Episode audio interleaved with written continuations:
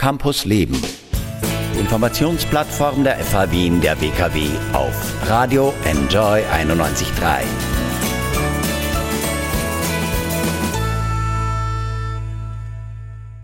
Und herzlich willkommen an diesem Mittwoch. Ich bin Paul Buchacher. Schön, dass ihr auch heute wieder mit dabei seid. Ich freue mich heute, einen Weltstar zu Gast zu haben. LP. Ihr großer Hit war Lost on You. Jetzt hat sie ein neues Album am Start. Heart to Mouth heißt es. Es kommt am 7. Dezember heraus. Und wir sprechen auch über ihre brandneuen Songs Recovery and Girls Go Wild. LP, it's such an honor for me to have you on the show. A warm welcome in Vienna. Uh, thank you so much. I'm really happy to be here as well. Yeah. Yeah. Your new songs, Recovery and Girls Go Wild. Can you tell me a little bit the story behind how these songs develop? Well, it's interesting because I feel like Recovery was the first song I technically wrote for this album because I wrote it a few years ago, you know, and it's like it feels like uh, I wrote it for someone else. Um, it was like a, a, writer kind of song for me, but I wrote it uh, from the perspective of an ex that I had just like broken up with, and you know wanting to um, tell myself, remind myself to leave them alone so they could you know like recover from it. Um, it was hard for me too, but you know I just um, I just knew that like I should. I knew instinctively that I should just like leave better, well enough, bad enough alone, you know. Um, and I feel like I I wrote it from that perspective, the heartbreaking perspective of like like a person telling a you know a person that they love and still want in their lives to leave them alone so they can you know get over this addiction that they have, you know.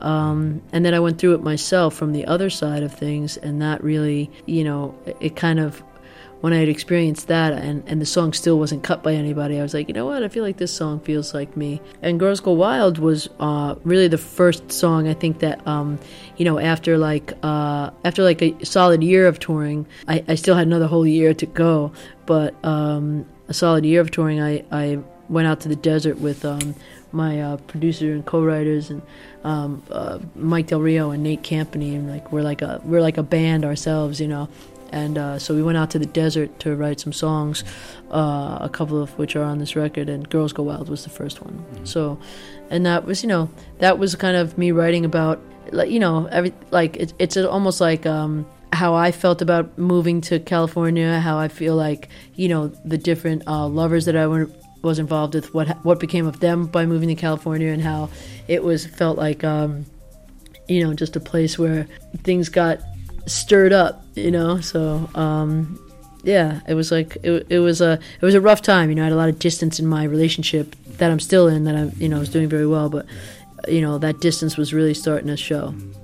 What do you think is especially about the new album Heart to Mouth in regard to the Forerunner, in regard to uh, the Forerunner with Lost on You? What would, would you say? What is the especially um, when you think of Heart to Mouth? And how was the album title developed, Heart to Mouth? Um, yeah?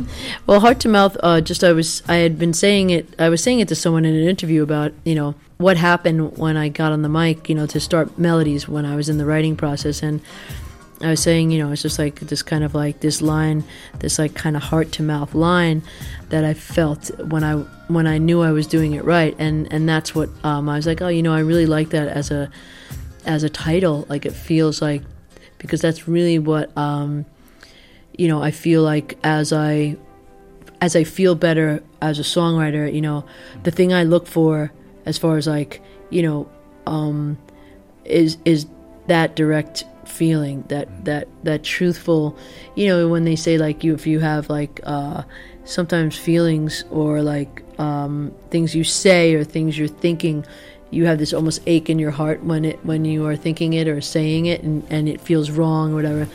You know in this regard i feel like when i'm like saying something that um feels just like i have to get it out and it, and it feels like something i'm um that my soul needs to like release, I get that feeling. Mm-hmm, mm-hmm. So wonderful, and I wish you uh, lots of success with this new album. Thank it's uh, out on the 7th of December. Am 7. Dezember erscheint ihr brandneues Album. So it's a good Christmas present, maybe. yeah, yeah I think so. I, I, mean, that was like part of um, uh, what I liked about releasing the record this year as opposed to beginning of next year, just because I felt like it'd be nice for people to kind of sit with it on their holiday, you know, maybe uh, I mean, I would like that if I was waiting for music from a, from an artist I liked. So now we have uh, the thing that this huge world hit "Lost on You" is still going, also on the radio channels.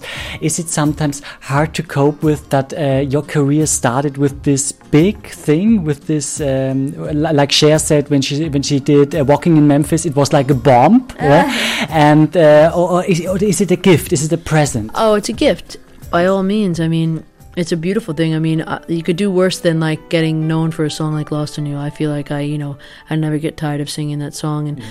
it's the exact direction that I, you know, I I want to continue writing and and and being like so. Um, so it's great, and I don't, you know, I I tried very much so on this record not to try to write another Lost on You uh, for fear that it would just sound like that, you know. But you know, there's elements to it. I mean, I, I feel like the, you know, and maybe this is the reason, but out of you know most of my songs, I feel that's that song just sounds so like me, you know. So I feel like it's uh, it, it, was a great gift. Um, you know, never nothing bad about that. Now, uh, what are your inspiration sources? Would you say concerning the new album Heart to Mouth? Uh, is it also New York which inspires you? Also ist es New York, die Stadt, in der sie lebt, die sie inspiriert?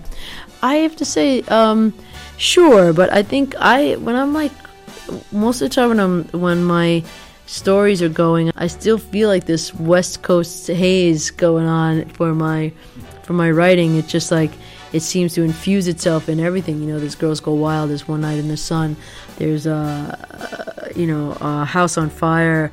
Um, that that doesn't sound that sounds kind of Latin to me, but um, you know, um, even Die for Your Love feels like you know feels like a a kind of like a sun drenched kind of you know uh, celebration in a way. So I don't know. I don't, you know, um, New York will, will always be in you know in my heart as well. But I feel like I I seem to be able to release um, my pain in in the desert.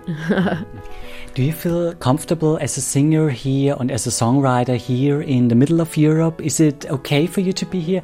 Or do you have this homesickness concerning America because we really have different cultures? Yeah. yeah. The architecture is completely different. I get I get homesick, but no, I mean it's um I feel very at home in Europe for some reason. I mean I always have even before anything, you know. I mean I I definitely uh, feel like you know I'm as American as they come in a way, but I feel like I can really like you know slip into Europe um, relatively uh, uh, kind of easily, you know. And I, but I and I love it, and it's so it's so amazing to see how different how people have differently uh, dressed up their cities and, and their their culture and their government, you know, and it's just like it's fascinating. So I think, um, you know, I'm lucky that I get to see that. You know, I can't believe there's so many people that never leave their country. Mm. So one of the hugest event which come in the new year is the Viennese Opera Ball. It's at the State Opera, and we already had uh, big stars like Faye Dunaway and so on here. Would you like to come one day, maybe in the Vienna State Opera, to visit the Opera Ball? Would it be interesting for you? Do you like going on balls? Or? Um, I don't know. Maybe I would. Uh, sure. You know, just it might be fun. Um, it sounds like quite an event. You know, and uh, I'm always up for a good party. That's for damn sure. So yeah, so I'm, I'm, down. Yeah. Okay. So uh, when will you come back to Vienna, LP? will you come back in the next year and will present your album? Yes. Are there any concerts planned? Um, not planned. Like you know, uh, logistically done, but um, I definitely plan to come here next year for sure. Okay, so we were looking forward to this, yeah. and I think you have a, a tough timetable, maybe, yeah, with yes. many concerts, mm-hmm. with many uh, also appearances on TV shows in America, also. Um, yeah, I mean that stuff is coming up, but um, I have a, a, big tour coming up in January in America, so um, and I don't know, like um, you know, I'm at that stage where everything's like popping up on on the daily, you know, so I don't really um, you know, I, am trying not to get too attached to anything. I just kind of like keep keep going and, and, and keep it moving, keep it positive, you know. How much important are the social media for you now? Uh, do you have the feeling that Instagram, Twitter, and Facebook are so much important, maybe also Snapchat, uh, to reach to the fans? Yeah, is it more important today than TV shows, than being in newspapers? Maybe, you know, I think the coolest thing is that you can like kind of you know communicate with your fans um, almost too, too much you know? I mean i think i can't imagine i you know i i wouldn't be able to believe it if like back in the day i was able to you know hit kurt cobain on a dm and, and then be like three dms later be like why aren't you answering me? I'm like wow you know? And i'm not you know okay. i'm not saying i'm i'm him you know? I'm saying that like my idols, you know, like hitting Jeff Buckley on a DM, commenting on a Jeff Buckley picture or something like that. You know, like I, I, would be like, wow, that's really, that's really amazing that you can do that. And you know, and I just feel like a responsibility to like you try to, I try to keep in touch as much as I can, but you know, I can't be on Instagram yeah, all day. Of course, of course, because uh, it, it would be too much. So we are looking forward to your concert in Vienna, and maybe also in other cities. I'm sure it'll be in like you know the Germany, um, Brussels, yes. Zurich, yeah. uh, Vienna package for sure. Okay, okay, so yeah. that's, that's, a very good package. Okay, yeah. thank you so much for the thank Talk you. LP, and I wish you all the best for your new album, Heart to Mouth. It's out on the 7th of December 2018, yeah. and there are many great songs like Recovery and Girls Go Wild. Thank you so much. Thank you very much, man.